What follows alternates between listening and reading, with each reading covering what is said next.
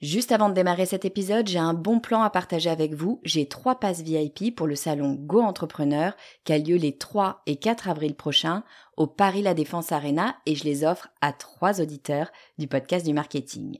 Alors, c'est quoi le salon Go Entrepreneur? Eh ben, c'est juste le plus gros salon de l'entrepreneuriat en France avec 45 000 personnes, 250 conférences et des grands noms de l'entrepreneuriat comme Frédéric Mazzella, Kelly Massol, Céline Lazorte, Éric Larchevêque, Justine Hutto, Catherine Barba, Maurice Sacco, Antonia Flelou, bref, il y a du beau monde et mes passes, eh ben, ils vous permettent d'accéder au club VIP où il y a tous les speakers. C'est la meilleure occasion que vous aurez de les rencontrer. Pour participer, c'est simple, il suffit d'être abonné à ma newsletter. Je tirerai au sort trois personnes le 29 mars. Si vous ne recevez pas déjà mes emails, eh bien, il suffit de vous abonner sur le podcast du marketing.com slash newsletter. Vous écoutez le podcast du marketing, épisode 122.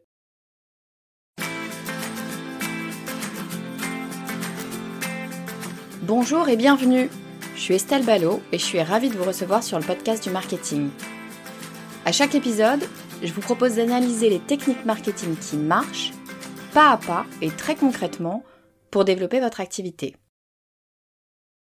D'un point de vue tout à fait personnel, comme beaucoup de monde je suppose, j'ai une sensibilité écologique.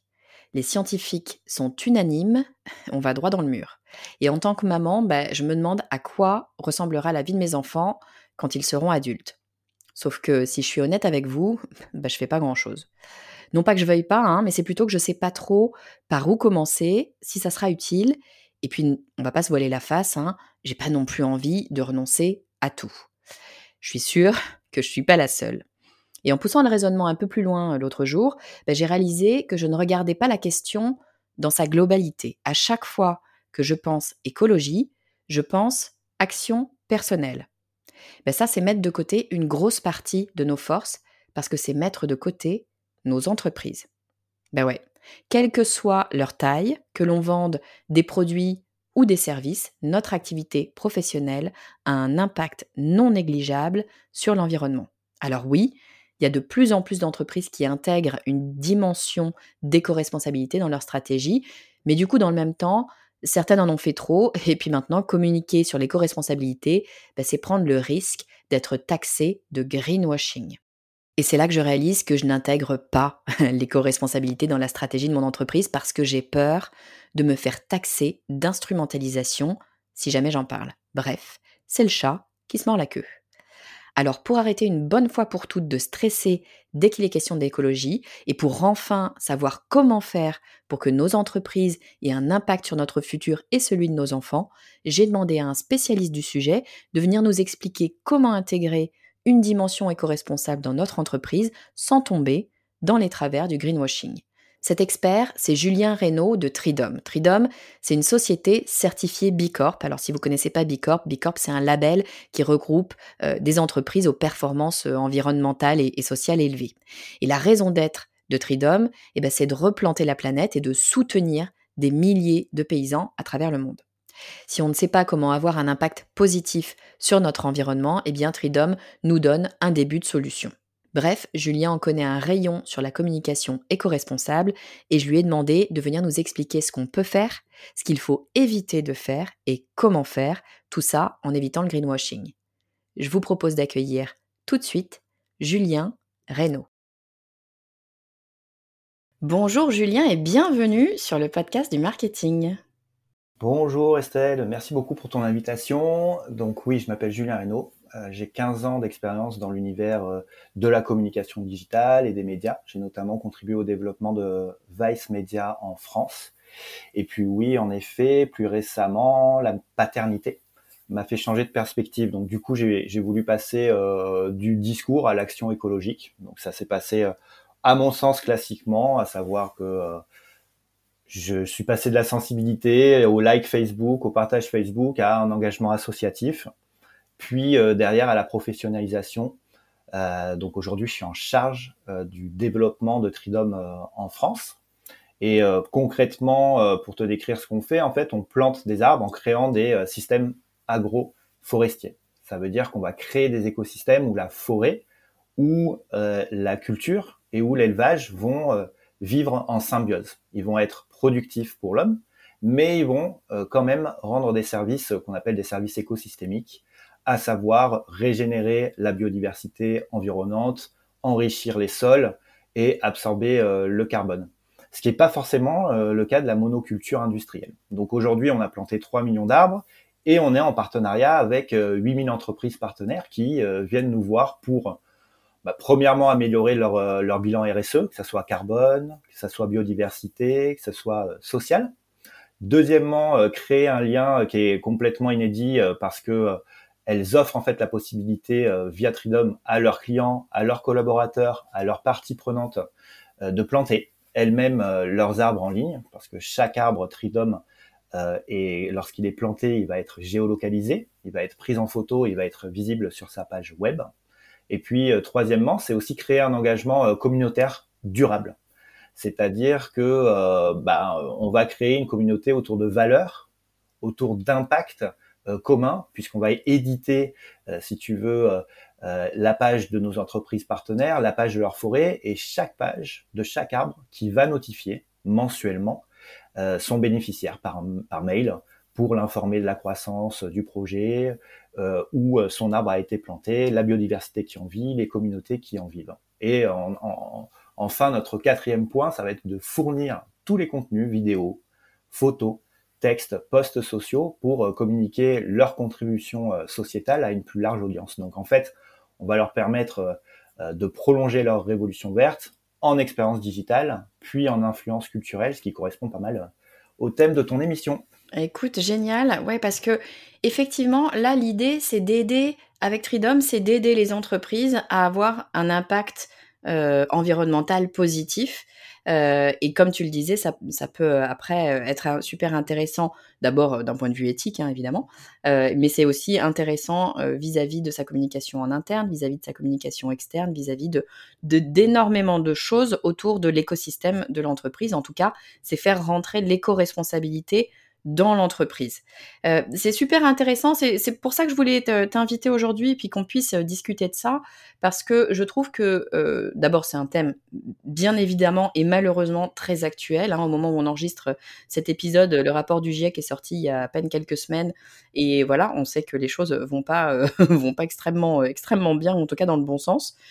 donc je trouvais ça intéressant qu'on puisse parler d'éco-responsabilité et du lien puisqu'on est sur le podcast du marketing, du lien entre l'éco-responsabilité et la communication qu'on va pouvoir euh, avoir en entreprise. Je pense que, euh, en tout cas moi, je vais parler pour, je vais parler pour moi. On est euh, certainement, vous êtes certainement nombreux et nombreuses comme moi à vous dire, bon ben, moi j'ai une certaine sensibilité sur l'écologie, sur l'environnement. comme toi, alors toi t'es papa, moi je, je, suis maman, et évidemment quand on a des enfants, ben, on pense à l'avenir de nos gamins et on se dit mais qu'est-ce qui va se passer? On a tendance, alors, et là je parle pour moi, ce que je te disais en off tout à l'heure, euh, moi j'ai tendance à me dire, bah oui, oui, non, j'aimerais bien évidemment, faire quelque chose pour la planète, euh, sauf que la réalité c'est que je fais pas grand-chose, si, je suis complètement honnête avec moi-même, il se passe pas des masses de trucs, et surtout, euh, si je regarde le côté entrepreneurial, le côté de mon entreprise, de mon activité professionnelle, là je me rends compte qu'il y a zéro, il y a rien. Et je vais même aller plus loin, c'est-à-dire que ça me ferait un petit peu peur ça me ferait un petit peu peur de me lancer dans la communication euh, green, je ne sais pas comment on peut appeler ça, en tout cas de parler d'éco-responsabilité au sein de mon activité, parce que j'aurais peur d'être taxée de greenwashing et qu'en fait ça soit euh, déceptif, quand bien même euh, derrière il y ait vraiment une, une, vraie motivation éthique, voilà, tout à fait honorable entre guillemets. c'est vrai que j'aurais peur de ça parce que c'est ce qu'on voit beaucoup euh, dans les médias, il y a eu une affaire avec Total euh, récemment, mais il y en a vraiment euh, régulièrement, des entreprises qui communiquent autour de l'éco-responsabilité et en fait, au lieu de d'avoir un impact positif quel qu'il soit, bah, c'est plutôt un impact négatif parce que bah, on, se dit non mais attends, ils servent sur la vague.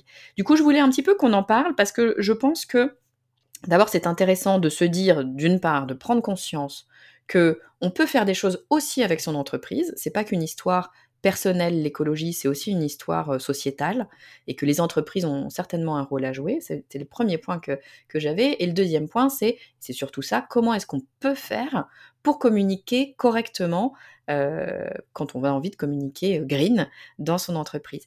Si tu veux bien, moi, il y a un premier mot ou une première expression tu sais, sur le podcast du marketing, j'aime bien expliquer les mots un petit peu tendance comme ça qu'on utilise, qui sont pas toujours finalement si clairs pour tout le monde. Euh, et là, le mot qu'on entend beaucoup en ce moment, c'est greenwashing. Est-ce que tu veux bien nous expliquer euh, ce que c'est réellement que le greenwashing?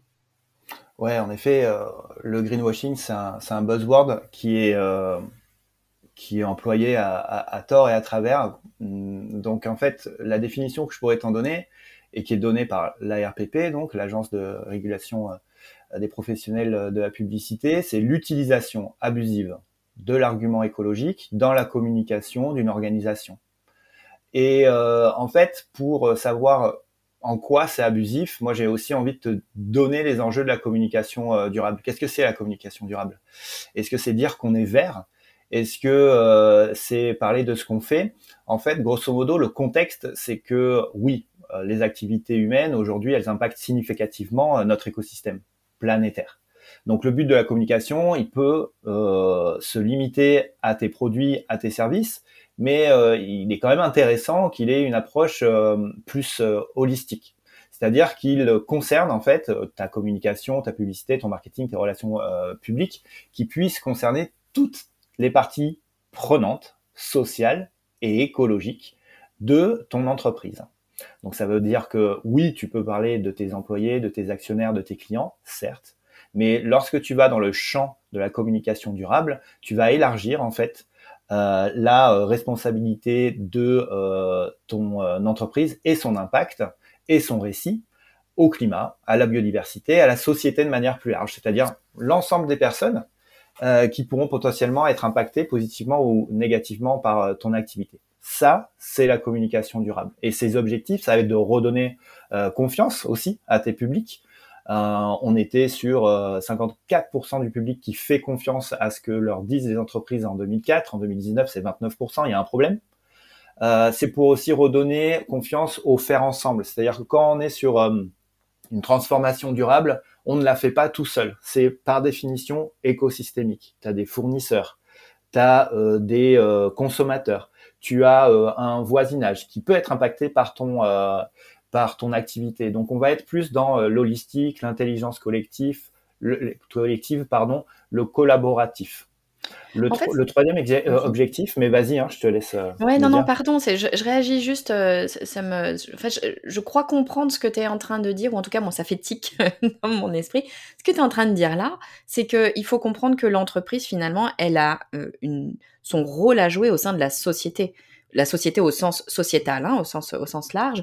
Euh, c'est pas juste un rôle, euh, notre entreprise, de vente ou de, ou de faire des bénéfices ou de quoi que ce soit. Hein. Et, bien sûr, on a le droit de faire des bénéfices, c'est pas la question mais on a un rôle à jouer dans la société. L'entreprise a un rôle en soi à jouer dans la société parce que ce que tu dis, c'est que le changement, il ne peut pas être individuel, il ne peut être que euh, via le groupe. Et le groupe, eh ben, c'est les individus qui se mettent ensemble, mais c'est aussi les entreprises dans leurs actions euh, globales euh, qu'elles vont faire, qu'elles vont faire, voilà, tous les jours. C'est ça que tu, que tu veux dire? Ouais, tout à fait. Et puis les entreprises ne sont ne devraient pas être responsables que pour leur profit. Bien entendu, elles ont le droit de le faire, bien entendu, elles ont une valeur ajoutée, et il euh, n'y a aucun problème par rapport à ça. Maintenant, euh, elles ont des impacts sociaux et écologiques, et euh, qu'ils soient positifs ou négatifs, il faut communiquer, il faut être dans la transparence. donc en gros, ça permet aussi de communiquer là-dessus, d'apporter une vision, de parler du futur, de se projeter sur le long terme, sur ses innovations, sur sa trajectoire. Forcément, en termes d'image, à partir du moment où on est transparent et à partir du moment où on est honnête, forcément, c'est profitable. Euh, ça permet aussi de remettre ses valeurs au cœur de sa communication, d'être moins euh, transactionnel, moins euh, peut-être, en tout cas pas particulièrement émotionnel, mais juste proportionnel. Proportionnel par rapport à un futur proche.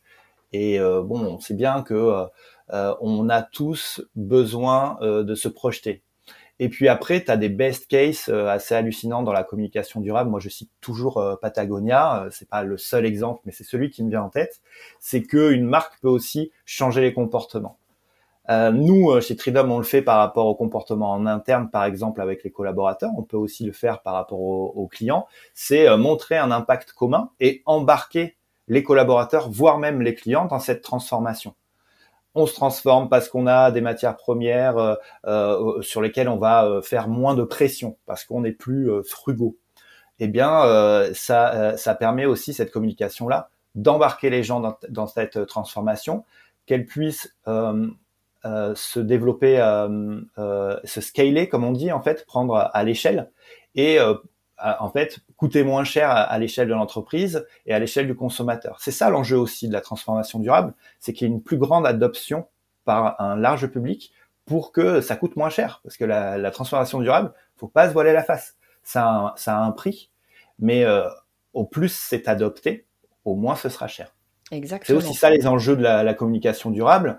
Et les exemples donc euh, que je te donne sur le greenwashing, c'est euh, bah, grosso modo utiliser un argument vert à, à des fins commerciales, alors qu'en fait on le fait pas, euh, on le fait pas de manière honnête. C'est-à-dire que par exemple, je vais te donner un exemple de vocabulaire disproportionné. Le plus classique, c'est la voiture verte. Je suis désolé, hein, mais jusqu'à preuve du contraire, vert, c'est pas un terme scientifique, c'est pas mesurable. Et euh, en fait, euh, par la peinture, je vois pas ce que ça veut dire. Donc, euh, en gros, ce qui serait préférable, c'est de savoir si on est plus écologique, plus frugal en énergie, si on a adopté des process qui sont circulaires, si on est décarboné. Parler en chiffres. L'avion vert, la voiture verte, en 2022, je suis désolé, mais ils n'existent pas. Donc, c'est pas une manière très très propre et très claire de parler. Quand on parle de 100% iconique, 50% recyclé, sans donner d'informations euh, qui soient mesurables, mesurées, chiffrées par des tiers de confiance, on est plus dans l'incantatoire que euh, dans le concret. Et euh, la perle, ce serait aussi d'utiliser des éléments visuels ou sonores qui donnent une impression de naturalité. Il y a, il y a un exemple type, c'était une publicité pour une voiture qui est sur la bonne voie parce qu'elle a moins de particules fines et donc euh, euh, elle a moins d'impact sur son voisinage et notamment sur euh, bah, sur la respiration de tout un chacun.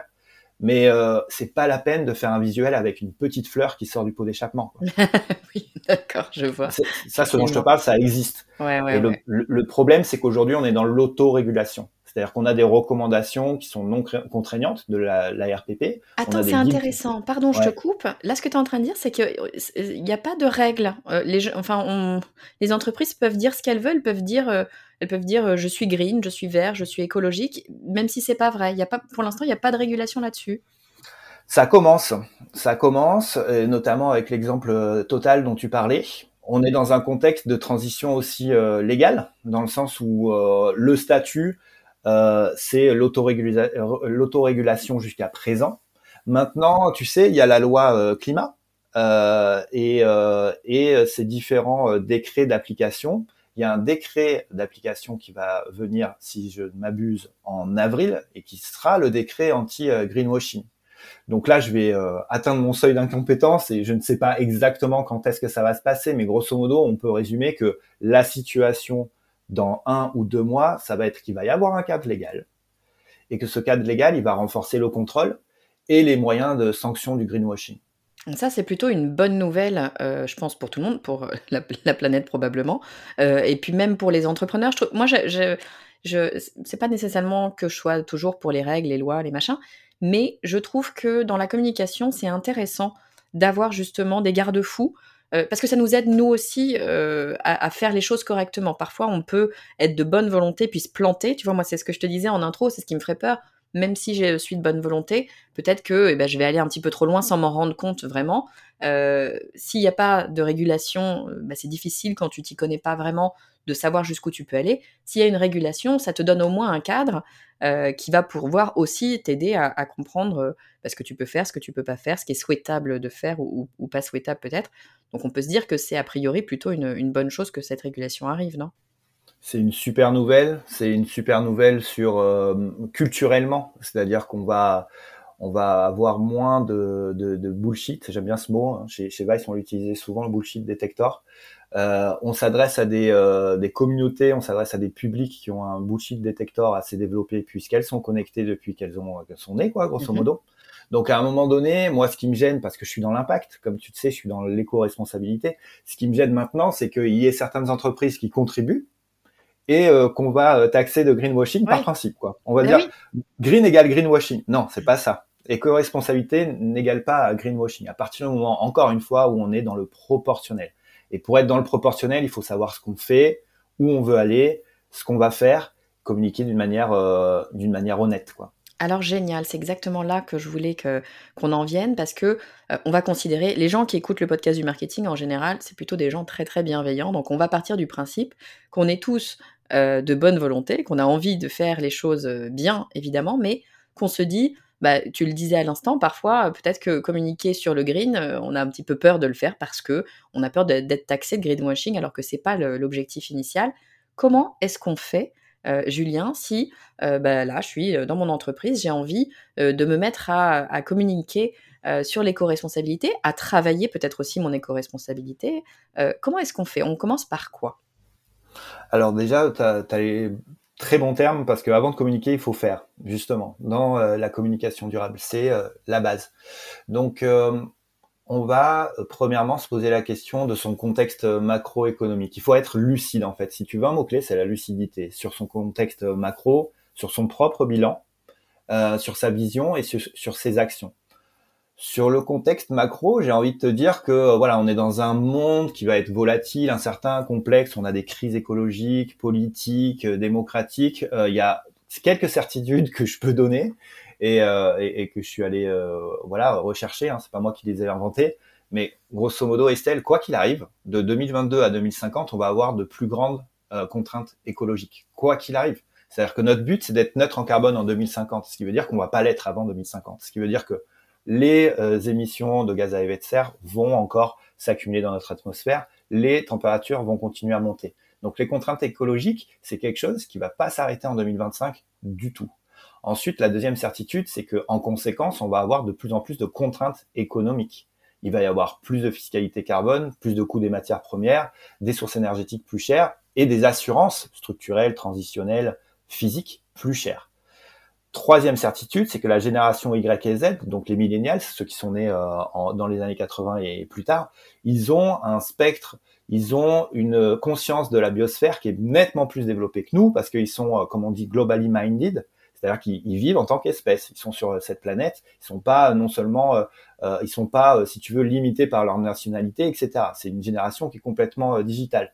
Et donc cette sensibilité-là, ils l'ont. Ils savent que avoir un modèle économique durable pour 2050 et si possible avant, c'est juste le facteur number one de leur progrès économique et social. Et cette génération, il se trouve qu'elle va être majoritaire dans notre pouvoir d'achat, majoritaire sur notre force de travail euh, bah, d'ici euh, d'ici trois quatre ans max quoi. Donc à un moment donné, quand tu es un marketeur, tu te poses la question comment je peux parler? Même si tu t'en fous des contraintes écologiques, même si tu t'en fous des contraintes euh, économiques, à un moment donné, il faut parler à cette euh, génération-là.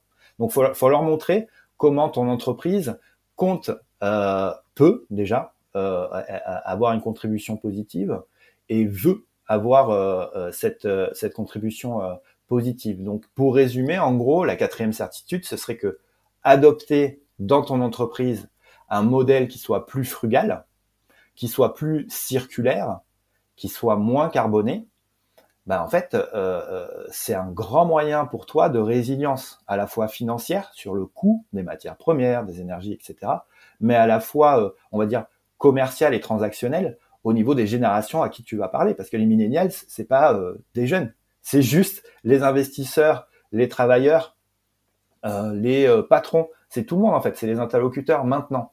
C'est super intéressant en fait. Ce que tu es en train de dire là, c'est que l'écologie, c'est pardon, ça n'est plus une histoire de bons sentiments, c'est aussi une histoire économique maintenant. Euh, ce que tu dis, c'est que bien sûr, et c'est une très bonne chose si on a de plus en plus de gens qui ont une éthique tournée euh, vers, l'écologie, l'éco-responsabilité. Mais là, ce que tu dis, c'est que quoi qu'il arrive, tu disais même si on s'en fout, de toute façon, le mode, enfin, notre façon de vivre, nos clients, les clients de nos entreprises, tout va vers ce besoin d'éco-responsabilité, même notre modèle économique, parce que voilà, tu le disais, le, tout va coûter de plus en plus cher, donc il faut qu'on apprenne à réduire ces coûts, à réduire cet impact de façon à pouvoir continuer à faire tourner nos boîtes finalement, c'est ça? Ouais, complètement. Et puis là, il y, a des crises que je vais pas développer parce que c'est absolument pas ma compétence, mais on voit bien la crise qu'on vit, euh, notamment euh, au niveau euh, de la fourniture en gaz. Là, on est, on, finance même plus le changement climatique, on finance, on finance une guerre aussi. Donc tu vois, c'est, ça fait sens. Dans, enfin, il n'a jamais été, il n'a jamais eu un meilleur moment pour faire sa, sa transition énergétique. Là, même si tu t'en fous en termes d'écologie, il y a un moment donné, ça fait sens, en effet. Ça devient un besoin. Ok. Alors comment est-ce qu'on fait du coup euh, On se dit d'accord, ok, bah, je veux y aller, je veux euh, euh, lancer cette transition énergétique. C'est quoi le premier truc à faire? Bah justement, après, il il faut pas complètement s'en foutre quand même, parce que si tu t'en fous et que tu communiques dessus, tu communiqueras mal. Ça va pas marcher, d'accord. Voilà, exactement. Donc la première chose à faire, c'est faire son propre bilan. De quoi on parle en fait? Où j'en suis. Et là, tu vas faire le bilan de la chaîne de vie de ton produit. Donc globalement, euh, ça doit d'être euh, un maximum exhaustif. Parce que justement, si tu n'es pas exhaustif dans cette étape, ensuite tu seras imprécis dans ta communication. Et en étant imprécis dans ta communication, parce que tu es de bonne volonté, tu feras quand même du greenwashing de manière involontaire mais, euh, mais, mais tu feras du, du, greenwashing. Donc du coup, analyse de la chaîne de, de vie de ton produit, c'est d'abord analyser le scope 1. Il y en a trois des scopes. Le premier scope, c'est à l'échelle de tes fournisseurs. Le scope 2, ça va être à l'échelle de ta propre production. Et le scope 3, ça va être à l'échelle euh, finalement de la consommation de ton produit. Euh, le scope 1, ça va être les conditions sociales et écologiques d'exploitation, par exemple, de tes matières premières de tes euh, ressources foncières, de tes ressources euh, énergétiques, etc., euh, etc. Est-ce que ça impacte, ça a un impact en termes de déforestation? Est-ce que ça a un impact sur la surexploitation des ressources marines, etc., etc. Tu as différents indicateurs qui vont te permettre de savoir à quel point tu as un impact sur la souffrance animale, l'occupation, la pollution euh, des sols, euh, le gaspillage en eau. Ça, c'est le scope 1, à l'échelle de tes fournisseurs. Le scope 2, ça va être à l'échelle de ta propre production. Qu'est-ce qui se passe dans ton centre de production? Donc, par exemple, euh, chez Tridom, on fait un effort sur les choix du mobilier, par exemple. Tu vois, ça paraît bête, mais en fait, on est vraiment dans le colibri, c'est-à-dire que chaque petite contributions additionnées donneront un, énorme résultat. Et si tout le monde s'y met un peu, euh, ça fait quand même 8 milliards de personnes qui s'y mettent. Donc tu t'imagines que ça. peut avoir euh, des résultats assez rapides. Donc c'est pour ça que chaque détail euh, compte. Le choix du mobilier, si possible réutilisé, si possible en matière recyclée, fournisseur d'électricité renouvelable ou décarboné, euh, les fruits, les repas euh, locaux, euh, l'impression de tes communications en papier en matière recyclée, le classique de, l'impression en, tu sais en recto verso, ben, c'est très bien. C'est la moitié de papier en moins, c'est quand même pas c'est pas rien. Exactement. Là, tu es frugal justement, tu consommes moins. Ce qui, euh. veut dire, pardon, je te coupe, mais ce qui veut dire que euh, au début, tu, disais, voilà, quand on va réfléchir à, notre propre production, etc., on va regarder notre outil de production. Euh, ça ne vaut pas que pour des grandes entreprises ou pour des entreprises qui, qui, produisent au sens physique, qui ont des usines. Ça vaut aussi si je suis, tu vois, moi je suis indépendante. En fait, moi, je peux le faire tout autant à mon échelle. C'est une question vraiment d'échelle. Euh, bah, par exemple, je veux changer mon mobilier euh, de bureau, euh, je peux prendre, je peux voilà réutiliser un bureau que j'ai trouvé, je sais pas où, chez un copain qui l'utilise plus. C'est vraiment des actions comme ça ultra concrètes qui semblent peut-être toutes petites, mais qui, comme tu le disais, on a 8 milliards, 8 milliards qui se mettent bout à bout. D'un coup, ça fait un, changement et on peut finalement, à son échelle, quelle qu'elle soit, avoir un impact dans sa propre entreprise. Ouais, carrément. en fait, c'est générateur d'espoir aussi de voir que euh, des euh, petits gestes peuvent avoir un, gros impact. Hein. Moi, je t'ai dit, mon, mon développement euh, dans, dans l'impact et dans l'éco-responsabilité, il est passé par premièrement Facebook et puis ensuite l'associatif.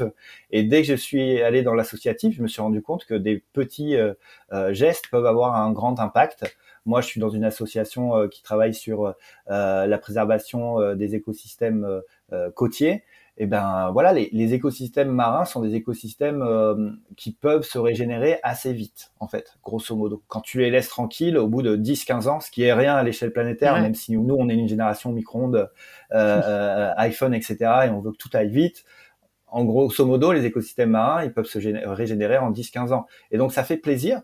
Maintenant, il faut pas oublier, justement, comme tu le disais, que tous les petits gestes ont leur rôle. Éteindre le chauffage le week-end, oui, oui, bah, c'est utile, en fait et c'est juste, ça tombe, ça tombe sous le sens, quoi. Ça tombe tout le sens euh, une fois que tu y penses, en fait. Je pense que c'est, euh, je trouve que c'était pour ça aussi que je voulais qu'on en parle aujourd'hui. Il y a plein de choses comme ça qui tombent sous le sens une fois que tu en prends conscience. Oui, tout à fait. Et, euh, d'ailleurs, la prise de conscience, elle naît, je pense aussi.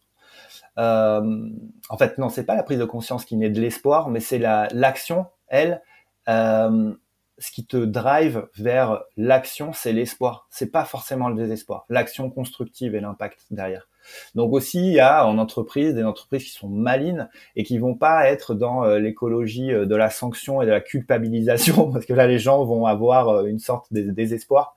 Ça va être du nudge, quoi, des choses qui sont ludiques grosso modo le cendrier euh, qui euh, de l'entreprise où tu mets l'entreprise la, la, cigarette à gauche ou à droite parce que tu préfères tel cartoon à un autre ou quelque chose comme ça. L'interactivité, provoquer les comportements euh, plus écologiques à des endroits stratégiques avec du nudge près de la poubelle, près de la clim, près du chauffage, près des lumières, près du coin cigarette, ça marche.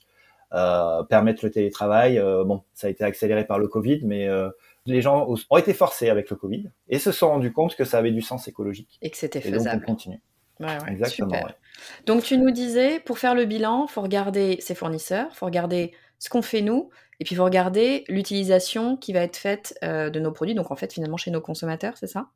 Ouais, exactement. Alors euh, le classique, ça va être la bouteille en plastique, c'est-à-dire que la bouteille en plastique, elle va avoir un, un bilan euh, avant sa production, pendant sa production, elle va surtout avoir un bilan, encore une fois, euh, dans, euh, dans, euh, dans les écosystèmes côtiers. C'est-à-dire que la bouteille en plastique, ça paraît pas méchant comme ça, mais et, étant donné qu'une fois qu'elle est consommée, on a beau te dire que le plastique est recyclable, etc., etc. La vérité, c'est qu'il y a 20% du plastique qui est recyclé parce que la filière n'est pas correctement mise en place et parce que, grosso modo, tu as 80% des plastiques qui sont pas recyclables ou alors qui sont recyclables une à deux fois. Donc le meilleur des scénarios, c'est qu'ils vont être recyclés deux fois, puis après, de toute façon, on pourra plus rien en faire. Donc on va juste les incinérer, ça accélère le, le, le, le changement climatique, ou alors les lâcher dans, dans la nature. Donc euh, bon, je vais pas faire euh, tout un discours sur le plastique, mais il faut trouver des, euh, des, des, alternatives.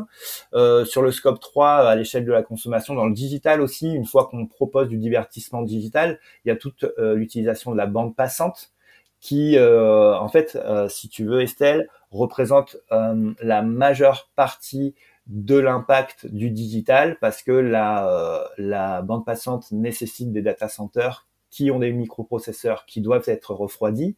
Et selon que tu les refroidis avec des énergies fossiles, ou avec euh, quelque chose de plus durable, ça va baisser drastiquement ton empreinte digitale en tant qu'entreprise, tu vois. Donc dans tes choix de data center, il y a des data ah, centers qui vont. C'est super intéressant. Moi, je, je t'avoue que je j'avais conscience euh, et depuis peu finalement que effectivement l'utilisation digitale a un, un, sérieux impact euh, sur sur les sur la planète, sur l'écologie. Euh, mais j'avais pas conscience qu'il y avait une alternative et que justement tous les data centers ne se valaient pas en termes de d'éco-responsabilité. Ouais, il y a des data centers euh, ça s'appelle, qui sont euh, notamment basés à Marseille, qui utilisent l'eau de mer pour refroidir leur, euh, leur, leur microprocesseur. Ils utilisent donc moins d'énergie et bah, comme par hasard, c'est la nature qui les aide à, à faire ça, quoi, en fait. Mhm. Donc, il faut toute une ingénierie autour de la nature et de ses services pour les utiliser d'une manière qui soit durable.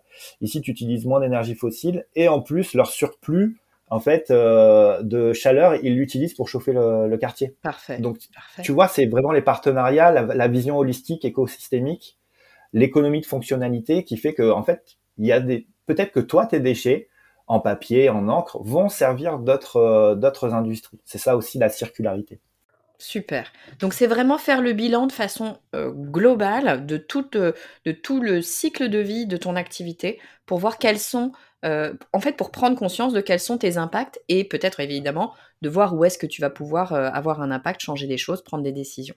Ok. Tout à fait. Ouais. et, sans, sans, tout révolutionner, les, les, les, trois, les quatre mots, ça va être de réduire, de réutiliser. Si tu peux pas réduire, si tu peux pas réutiliser, tu recycles et si tu veux rien faire de tout ça, tu peux aussi donner, c'est pas c'est pas interdit. Eh ouais, c'est pas interdit, on est d'accord. Ok, donc quand on a fait notre bilan, euh, c'est quoi l'étape d'après? Bah, l'étape d'après, c'est d'avoir une vision, c'est euh, de répondre à la question où est-ce qu'on aimerait aller, qu'est-ce qu'on aimerait faire? Et donc, euh, on devrait en fait réfléchir à ça par secteur c'est pas la peine de prétendre de vouloir sauver le monde en fait. C'est là encore une fois où on se rapproche du greenwashing il faut rester dans une, euh, démarche qui soit humble. Et donc, euh, les actions que tu dois mener, elles doivent être évaluées sectoriellement. Donc, tu peux évoluer ça, euh, évaluer ça, pardon, par rapport à ton positionnement et par rapport à ta raison sociale, par rapport à, à ta raison d'être si tu en as une, par rapport à ta mission. Il y a aussi les objectifs de développement durable de l'ONU. Il y en a 17 qui, qui, qui ont le, vraiment le, c'est un miracle, c'est hyper consensuel, c'est-à-dire que ça a été repris dans 190 euh, pays, euh, les entreprises les reprennent euh, à leur compte. Vraiment, ce sont des indicateurs, des objectifs qui sont hyper hyper repris. Tu peux choisir l'objectif de développement durable de l'ONU ou un ou deux ou trois qui se rapproche le plus de ton activité. Faut pas chercher midi à 14 heures. Par exemple, pendant le Covid, la Maïf, qui est une entreprise à mission, elle a remboursé 100 millions d'euros à ses sociétaires en ajustant les primes d'assurance euh, des euh, accidents de la route, qui étaient euh, pour le coup en baisse puisque plus personne ne, prenait la voiture. Ils avaient le choix de pas le faire, ils l'ont fait quoi. Et je, suis persuadé que ça a du sens, ne serait-ce même en termes commercial, de rétention de leurs clients. Hum, ils étaient légitimes à le faire. Ils sont pas allés chercher midi à 14 h encore une fois. Ça faisait partie de, de leur business, de leur business et ils l'ont fait. Une fois que tu as euh, défini ce que tu voulais faire, il faut euh, avoir une perspective de trajectoire. Sinon, tu es encore une fois dans l'incantatoire. Mhm. Je veux faire ça. Très bien. Et point. tu, tu, bon, alors tu l'as dit, mais euh, à quel rythme tu comptes le faire? C'est aussi important de l'indiquer. Donc les grands groupes type LVMH, forcément, ils, ils, peuvent parler de 2030, ils peuvent parler de 2050. Il n'y a aucun problème avec ça. C'est réaliste. Les indépendants, euh, forcément, ça va être plus à une échelle, on va dire, de euh, année plus 3, année plus 1. C'est plus raisonnable de réfléchir comme ça, euh, je, je pense. Et puis après, on passe à justement qu'est-ce qu'on va faire? Et dans ce qu'est-ce qu'on va faire, il faut des points intermédiaires. Communiquer sur des points intermédiaires. Où on en est. Les points intermédiaires euh, doivent être annuels euh, ou triannuels, annuels pour les plus petits euh, groupes ou indépendants et triannuels pour les plus grands groupes. C'est nécessaire, Estelle, dans le sens où, par exemple, on doit être neutre en carbone en 2050, mais ça veut pas dire grand chose pour grand monde en fait. Euh, il faut se placer à une autre échelle. C'est comme si on se disait ah on doit perdre 25 euh, kilos, on doit faire un régime alimentaire, on doit perdre 25 kilos euh, en 2050. Je peux te garantir en tout cas, moi personnellement, je vais me réveiller en 2040, je vais devoir perdre 25 kilos en un an. Je vais être désespéré parce que ça devrait aller trop vite. Donc c'est pour ça qu'il faut avoir des, des points intermédiaires. Il faut avoir un plan, quoi. Faut, faut savoir. En fait, c'est un objectif, tout comme les, les autres objectifs qu'on se donne dans son entreprise. Si on se dit, bah, je veux faire x2 sur mon chiffre d'affaires l'an prochain, si on n'a que cet objectif-là, sans qu'il y ait d'échelonnage et, de, choses derrière qu'on va mettre en place, comme tu le dis, on va se réveiller le, 20 décembre et puis on va se dire, ah mince, j'ai pas du tout fait x2, il me reste 10 jours pour, pour faire mon objectif. C'est un objectif de, l'entreprise comme tous les autres objectifs finalement, et donc il faut planifier les choses. Et, oui, et, en plus, j'ajouterais que euh, comme dans tout objectif, si on a des petits points intermédiaires où on peut se dire ah on avance, ça fait un reward. Et en interne, tu embarques plus les gens avec ça, plutôt que de dire oh là on est en retard sur l'objectif 2050, ce qui est complètement désespérant. Il faut avoir des points, euh, des points intermédiaires. D'ailleurs, je le dis à tout le monde, euh, que ça soit en tant qu'indépendant ou en tant que professionnel ou en tant qu'individu, euh, dit plus simplement la neutralité carbone en 2050 à ton échelle, à mon échelle, c'est diminuer euh, nos émissions de gaz à effet de serre de 5%. toutes les années, chaque année, sans discontinuer. Si tu fais ça chaque année, il y a de grandes chances que tu sois neutre en carbone en 2050. Ok.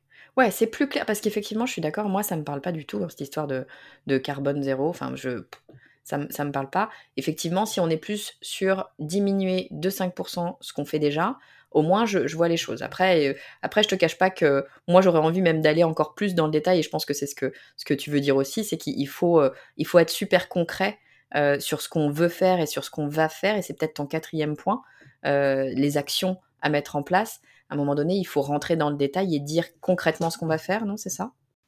Ouais, complètement. Hein. C'est donc les, les, principes de la communication. qu'est-ce qu'on va, qu'est-ce qu'on va communiquer? Euh, donc pour euh, rappel, les objectifs de cette communication, ça va être de redonner confiance, de mettre ses valeurs au cœur de sa communication, d'apporter une vision et voire de changer les comportements. Donc le maître mot, ça va pas être forcément transactionnel, ça va pas être forcément émotionnel, même si on on, on, on va pas s'en priver.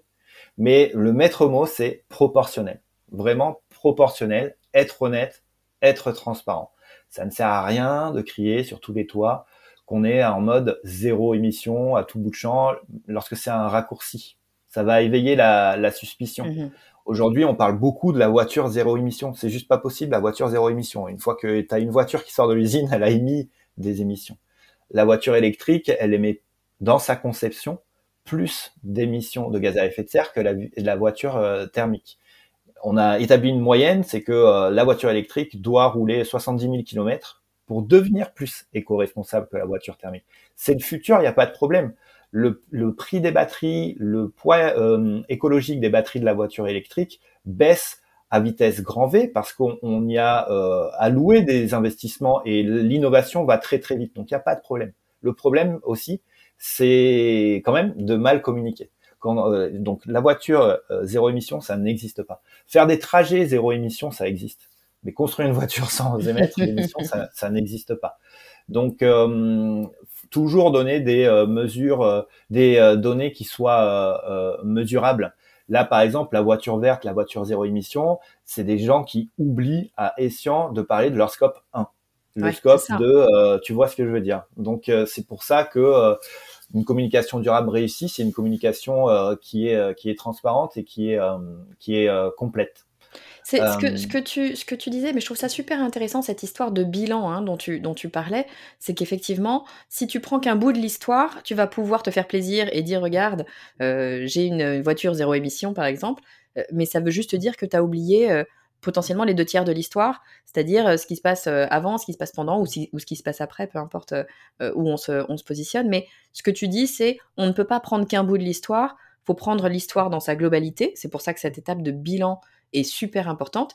Et le fait d'être honnête et d'être vraiment dans une, démarche d'honnêteté euh, et de dire les choses telles qu'elles sont et notamment de les chiffrer, parce que comme tu dis, si on reste très euh, flou, bah, c'est facile d'être flou finalement, ça ne veut pas dire grand-chose, alors que si on vient chiffrer, si on vient euh, se positionner sur des éléments concrets, bah, finalement on prouve qu'on est honnête. Et le fait de dire qu'on ne fait pas tout parfaitement, et ben finalement, ça donne confiance. Ce que tu es en train de dire là, euh, tu me l'avais dit en off, et, je trouve que j'ai beaucoup aimé, te, je sais plus comment tu me l'avais dit, mais j'ai beaucoup aimé l'idée, c'est de dire à un moment donné, il faut arrêter ceux qui nous disent qu'ils sont à zéro, euh, zéro déchet, zéro effet, zéro machin. Euh, faut pas nous prendre pour des imbéciles. On va pas en un claquement de doigts sauver la planète. Faut arrêter de dire n'importe quoi. Donc bien sûr qu'on ne peut être que en partie bien. Euh, en partie sur un chemin en fait et que finalement c'est cette honnêteté de dire je suis sur un chemin on n'est pas arrivé parce que sinon il y aurait plus de problèmes et on serait au courant certainement mais en tout cas on est sur ce chemin et c'est ce, discours là qui va nous permettre d'éviter euh, ce, voilà ce pendant du greenwashing c'est ça? C'est complètement ça. Tu l'as super bien résumé. C'est que là, on était en train de parler de la, la précision, parler de tous les scopes. Aujourd'hui, euh, les, personnes qui euh, vont écouter ta communication, elles ne souhaitent pas que tu les prennes pour des imbéciles, que tu simplifies à, fond. On a été dans des années de communication avec maximum de simplification. Ouais, je vais plus vite, je suis plus lourd, plus, plus, plus en fait. C'était, c'était ça, c'était résumé à ça. Et là, en fait, on essaie de rendre sexy euh, la frugalité. Et euh, c'est complètement sexy parce que ça va nous permettre de vivre beaucoup plus longtemps sur cette euh, sur cette planète qui nous survivra. Donc euh, en fait, sauver la planète, encore une fois, c'est quelque chose qui, qui moi ça me ça me démange un peu parce que non, c'est notre modèle économique qui doit être plus durable. C'est pour nous-mêmes que nous le faisons. C'est pas la planète qu'on sauve, c'est nous-mêmes finalement. Oui, oui. Et en fait, quand on aura fait ce shift mental, peut-être qu'on sera plus écolo euh, parce que euh, le socle de notre développement économique, c'est euh, justement les ressources naturelles et les écosystèmes qu'il faut qu'on respecte. Donc être précis, c'est aussi, si tu veux, répondre aux attentes de cette nouvelle génération qui attend des marques qu'elles aient leur influence culturelle, qu'elles leur apportent quelque chose, qu'elles soient ce compagnon qui les aide à traverser ces différentes transitions en les informant plus qu'en leur disant ouais c'est super j'ai réglé le problème en trois ans. Non, on n'est pas en train de, de, parler de transition, de problèmes, de transformation qui vont être réglés en trois ans. Du tout. C'est sur les 30 prochaines années là. Donc euh, parler euh, de manière euh, transparente de ce qu'on fait, être humble, ne pas déclarer sauver la planète, ne vous empêchera pas de réussir votre campagne, clairement. J'ai une campagne de Helios Bank là récemment. Ils ont juste parlé, de ce qu'ils ont fait. Ils ont aussi parlé de ce qu'ils n'avaient pas fait. Et j'ai trouvé ça génial parce que ça donne justement à leur public une une vision. C'est-à-dire, on n'a pas fait ça, on va le, on va le faire. On est conscient qu'on l'a pas fait, et c'est pour ça qu'on va le faire. Donc ça, ça, ça te donne une perspective aussi. C'est ce qu'attendent les gens. Donc être transparent et humble sera euh, très euh, très important. Et finalement, cette histoire de transparence, d'humilité, de vision, euh, t'emmène les gens avec toi sur ton chemin. Ce que, ce que tu disais, s'il y a un mot, peut-être moi j'ai envie de retenir, c'est ce côté espoir. C'est-à-dire que la communication qui va marcher, c'est pas forcément la communication, tu vas dire c'est la catastrophe, on va tous mourir, c'est horrible. C'est au contraire de donner de l'espoir aux gens. C'est ça qui fait bouger. Tu le disais, c'est l'espoir qui fait bouger les gens. Donc c'est donner de l'espoir aux gens et de leur dire, ben voilà, on, a, on est sur un chemin, on est sur ce chemin ensemble, venez donc avec nous, euh, on va vous montrer comment est-ce qu'on vous propose d'avancer, mais c'est évidemment pas de dire que tout est fait, que qu'on a trouvé la solution, que tout est réglé. Euh, voilà, on est, en train de.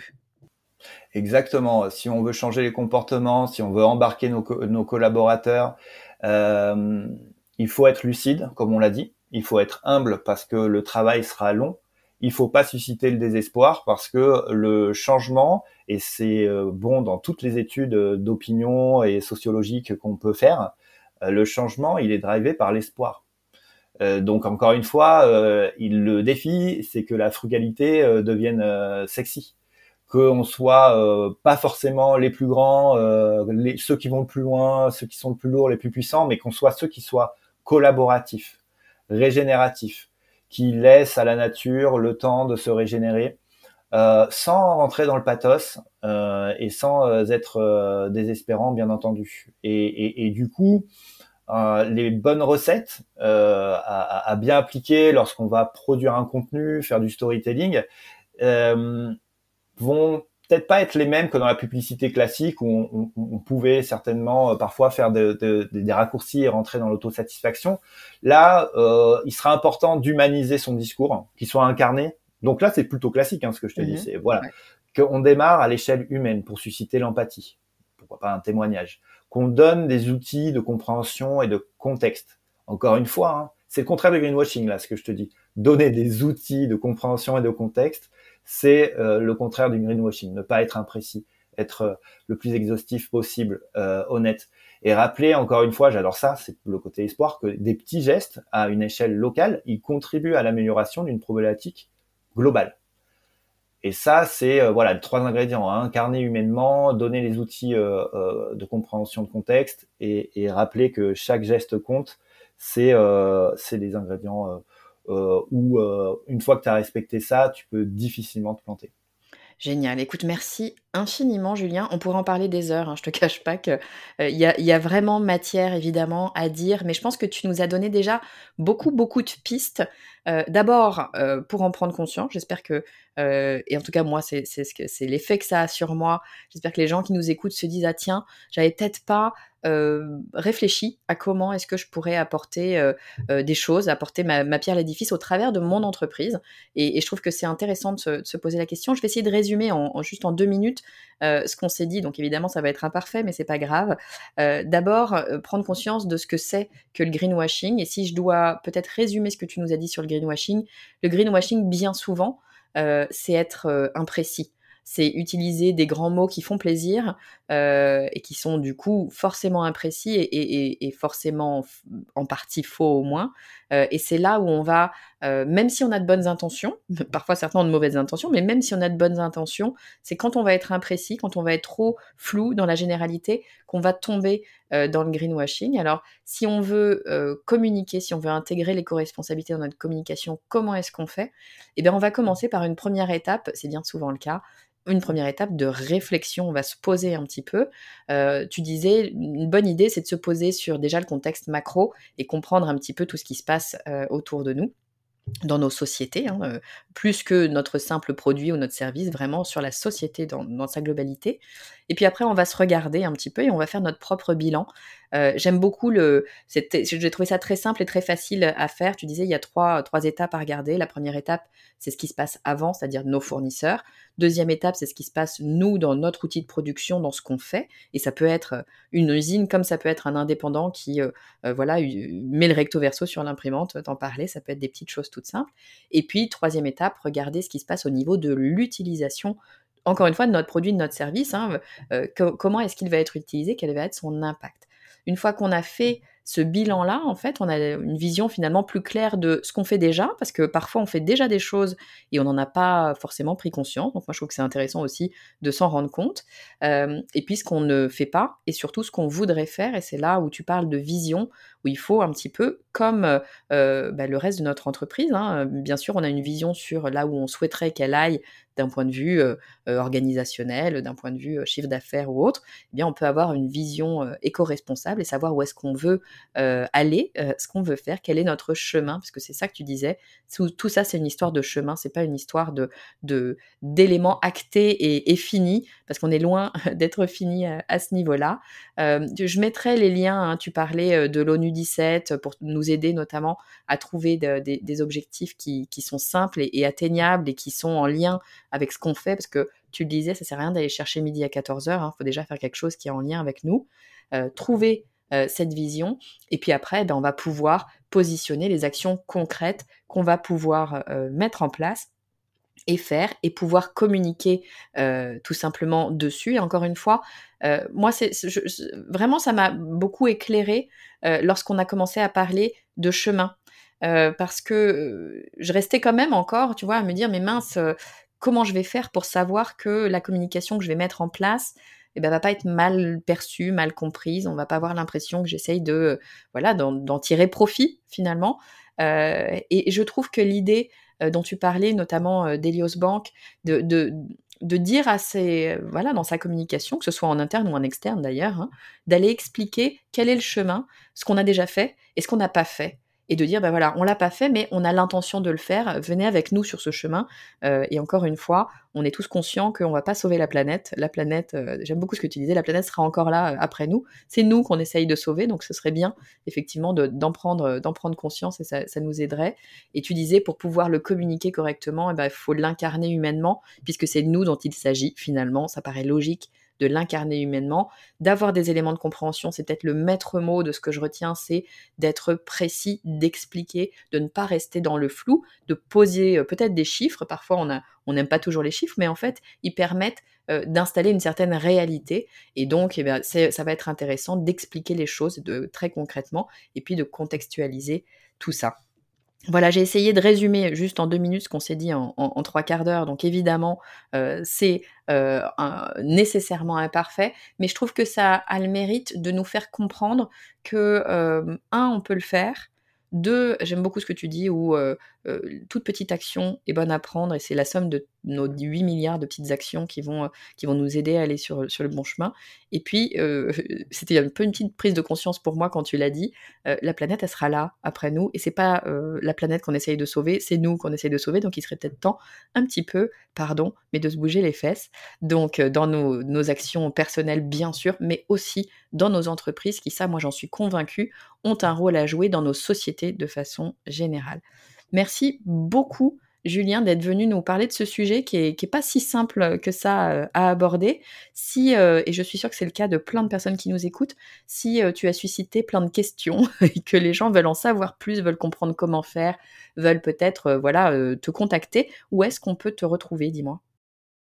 Bah, déjà, il y a mon profil LinkedIn et puis mon, mail professionnel que tu pourras aussi laisser à tes auditeurs. Ensuite, il y a tridom.net slash business pour toutes les entreprises qui souhaitent euh, en savoir plus. Génial. Bah écoute, comme d'habitude, bien sûr, je laisserai euh, euh, tous les détails sur les notes de l'épisode, donc n'hésitez pas à y aller pour, bah, pour contacter Julien et pour voir comment est-ce qu'on peut aller plus loin. Merci beaucoup, Julien. Merci, Estelle. Merci beaucoup. À très vite. Bon, je sais pas vous, mais moi, j'ai pris une claque. Je vous le disais, j'ai comme beaucoup une sensibilité écologique, mais je fais pas grand chose. Et là, de discuter avec Julien, ça m'a littéralement donné des ailes. Je me dis que c'est faisable, qu'il ne tient qu'à moi de me poser et de réfléchir aux actions que je souhaite mettre en place, et surtout, je n'aurai plus peur d'en parler parce que j'ai les clés pour le faire bien, c'est-à-dire être précise, être humble et parler du chemin on ne va pas sauver le monde en un claquement de doigts, mais au moins, ben, on ira dans la bonne direction. J'espère que cet épisode vous aura fait le même effet qu'à moi et que vous êtes déjà en train de faire le bilan de votre impact chez vos fournisseurs, dans votre propre production et lors de l'utilisation par vos clients. Si cet épisode vous a plu, si vous avez trouvé qu'il vous a appris des choses, je suis sûre que vous connaissez quelqu'un d'autre à qui ça pourrait être utile. Alors allez-y, partagez-le autour de vous, faites-le connaître à vos amis entrepreneurs. Plus nombreux on sera à réfléchir à ces sujets et mieux ça sera. Et puis, eh ben, si vous voulez en savoir plus ou si vous voudriez mieux connaître le travail que Julien fait avec Tridom, n'hésitez pas à le contacter. Je vous ai mis tous les liens dans les notes de l'épisode. Je vous dis à très vite.